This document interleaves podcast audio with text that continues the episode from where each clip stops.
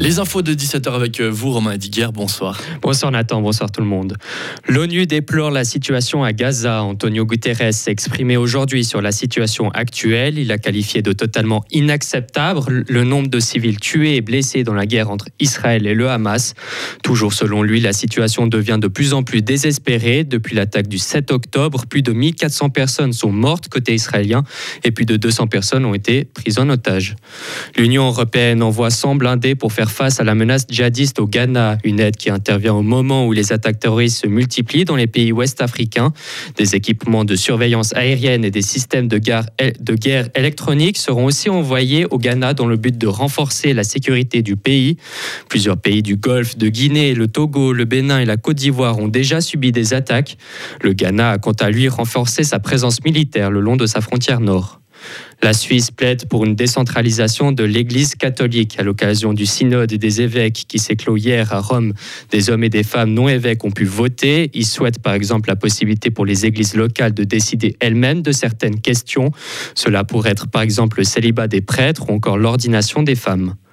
Emmanuel Macron se rendra en Suisse le 15 et 16 novembre pour une visite d'État. Si les thèmes de la rencontre n'ont pas encore été officialisés, les questions d'ordre européen devraient s'inviter au cœur des discussions entre les deux pays. La dernière visite d'un président français à Berne remonte à avril 2015 avec le président de l'époque, François Hollande. Le président des Verts, pas candidat au Conseil fédéral, Balthazar Guetli, maintient aujourd'hui sa décision de ne pas se présenter. Une annonce faite dans la Zeitung. Il déclare également que le parti a droit à un siège au gouvernement et présentera un candidat en décembre prochain. Malgré un recul des cinq sièges au Conseil national lors des législatives de la semaine passée, la formation écologiste a annoncé vouloir s'attaquer à l'un des deux sièges du PLR lors de l'élection du Conseil fédéral. À Fribourg, le centre de stockage interinstitutionnel à l'enquête de viser à plus de 45 millions, le projet poursuit son cheminement technique et administratif. Objectif, construire des locaux pouvant accueillir des archives, des documents ou des objets de collection notamment. La taille de ces locaux est comparable à celle d'un terrain de football. Ce projet concerne 12 institutions culturelles comme par exemple la bibliothèque cantonale universitaire ou encore le musée d'art et d'histoire. Et un mot de sport pour terminer. Elfic Fribourg s'est imposé aujourd'hui lors de son match de huitième de finale face à Winterthur.